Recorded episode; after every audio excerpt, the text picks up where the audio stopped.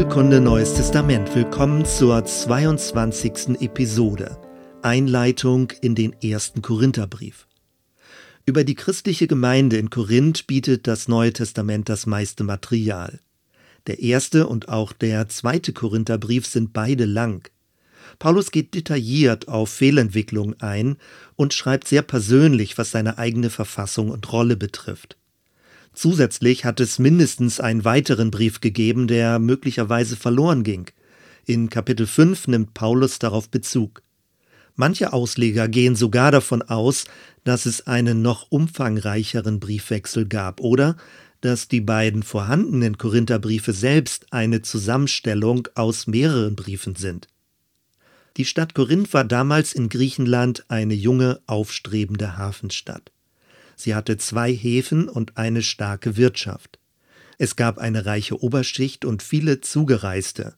Eine liberale, freizügige Atmosphäre mit einem bunten spirituellen Angebot prägte die Stadt.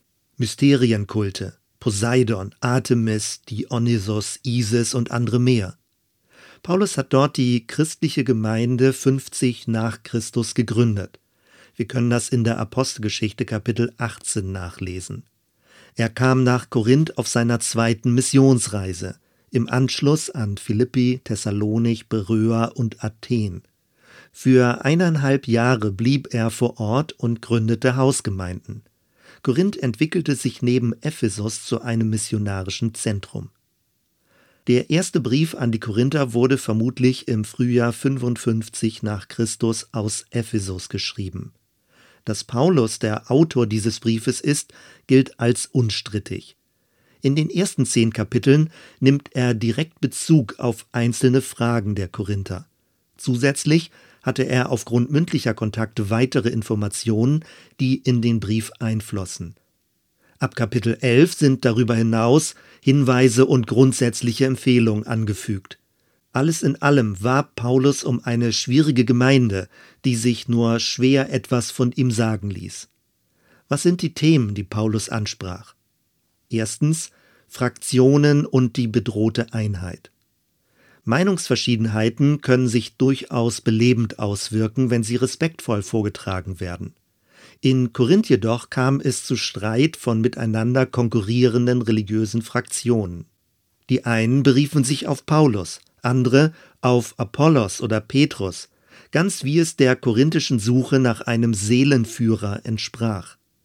Vermutlich gab es auch eine vierte Gruppe, die sich von keinem Menschen belehren lassen wollte, sondern allein in besonders frommer Weise sich auf Christus berief.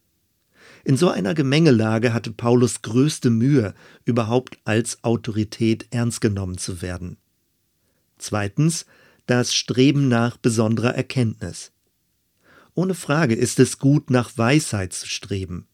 In Korinth jedoch wurde darunter nicht Bescheidenheit und Selbstreflexion verstanden. Stattdessen ging es um herausragend spirituelle Einsichten. Es war ein rein individualistischer Zugang zum Göttlichen, eine Art von geistlicher Selbstoptimierung. Letztendlich führte es zu einem prahlerischen Auftreten. Paulus hält dagegen die Botschaft vom Kreuz. Mit höchster Ironie karikiert er die Aufgeblasenheit der Korinther und bescheinigt ihnen, dass sie vom eigentlichen Wirken Gottes noch nicht viel begriffen hätten. Drittens verfehlte Vollendungsfantasien. In manchen christlichen Milieus muss die korinthische Gemeinde heutzutage immer neu als warnendes Beispiel herhalten. Man warnt vor einer emotionalen Geistfrömmigkeit und mangelnder Bodenständigkeit. Das Problem damals war aber nicht die Begeisterung der Korinther, sondern ihre daraus erwachsende Abgehobenheit. Sie glaubten, dass mit Abendmahl, Taufe und Geistempfang die Vollendung der neuen Schöpfung bereits abgeschlossen war. Aus ihrer Sicht war die Auferstehung der Toten bereits geschehen alles im Glauben und in einer spirituellen Dimension natürlich. Im Gegenzug verlor die sichtbare Schöpfung und die Leiblichkeit des Menschen an Bedeutung. Viertens missbrauchte Freiheit. Diese Art des enthusiastischen Vollendungsglaubens führte zu einer irritierenden Freiheit im menschlichen Miteinander. Sexuelle Beziehungen unter Verwandten als auch Tempelprostitution waren ohne weiteres möglich.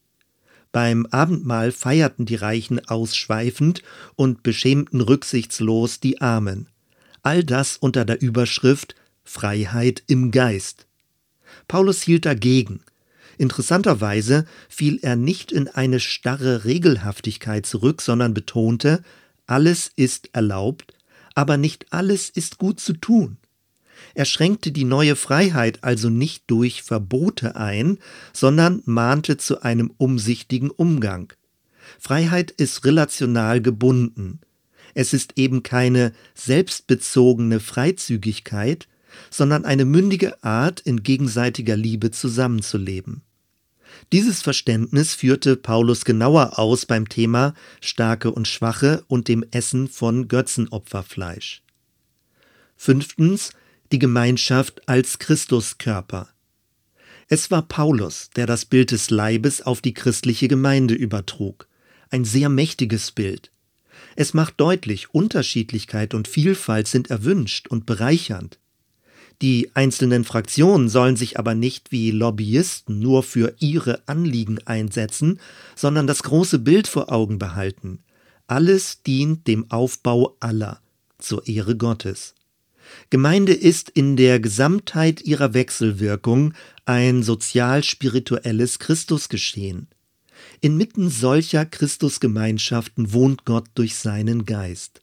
Deswegen verwendet Paulus dafür auch den Begriff Tempel. Dieses Bild vom Leib Christi und Tempel Gottes erinnert immer neu daran, Kirche darf nicht mit einem Gebäude oder dem sonntäglichen Programm verwechselt werden. Kirche das sind allein die Menschen, die Jesus folgen. Des Weiteren geht Paulus auch auf folgende Fragen ein. Kapitel 5 Warum müssen sich Christen vor weltlichen Gerichten verklagen?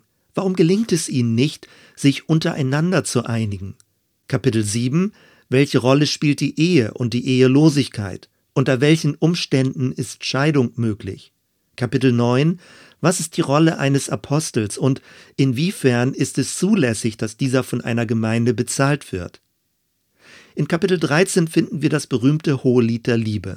Paulus betont, dass alle Wohltätigkeit, alle Askese und alle Geistbegabung unbedeutend sind, wenn sie nicht aus Liebe gelebt werden. Manchmal wird diese Betonung der Liebe allerdings gegen die Gaben des Geistes ausgespielt. Das geht an dem Gedankengang vorbei. In Kapitel 12 und 14 werden die Gaben des Geistes in ihrem Zusammenspiel beschrieben. Die prophetische Begabung hebt Paulus besonders hervor. Beim Sprachengebet sagt er zwar, dass es ohne Auslegung in der Öffentlichkeit keine Hilfe sei, auf der anderen Seite betont er, wie ausführlich er selbst in seinen eigenen Gebetszeiten in Sprachen betet und dadurch aufgebaut wird. Auch noch in Kapitel 14 treffen wir auf das sogenannte Schweigegebot für Frauen. Das hat die Ausleger seit vielen Jahrhunderten irritiert. Denn auf der anderen Seite betonte Paulus zuvor, dass Frauen in den Gottesdiensten durchaus prophetisch reden dürften. Es gibt also kein generelles Redeverbot. Manche Ausleger gehen deswegen davon aus, dass diese Passage ein späterer redaktioneller Einschub sei. Man könnte aber auch annehmen, dass Paulus auf die vorherrschende Ansicht bei den Korinthern eingeht, sie also gewissermaßen zitiert. Dann aber würde Paulus im nächsten Satz genau gegen ein Schweigegebot für Frauen argumentieren, nämlich indem er betont, dass das Wort Gottes doch zu allen Menschen ergangen sei. Das oberste Ziel ist ein geordneter und friedfertiger Umgang zum Aufbau der Gemeinschaft. Kapitel 15 handelt vom mächtigen Thema der Auferstehung. Zunächst macht Paulus klar, wie elementar wichtig es ist, dass die Auferstehung Jesu real sichtbar geschehen ist, belegt durch viele Zeugen. Und dann führt er weiter aus, dass die neue Welt die alte umkleiden wird. Die alte, dem Tod verfallene Schöpfung wird also nicht vernichtet, sondern sie wird durch das neue Leben umhüllt. Der Tod wird gewissermaßen vom Leben verschluckt. Der erste Korintherbrief hat keinen stringenten Gedankengang, sondern behandelt die verschiedenen Themen locker wie einzelne Aufsätze nacheinander. Und doch gibt es einen unsichtbaren roten Faden. Paulus stellt sich gegen die Abwertung der gegenwärtigen Schöpfung, gegen den Missbrauch der neuen Freiheit in Christus und gegen die spirituelle Abgehobenheit und Arroganz. Er erinnert die Korinther daran, jeden Bereich ihres Lebens aus der Perspektive des Evangeliums zu leben und im Anbruch einer erneuerten Welt allein Christus, dem gekreuzigten und auferstandenen Herrn zu folgen. Soweit erstmal. Wir hören uns bei der nächsten Episode. Bis dann.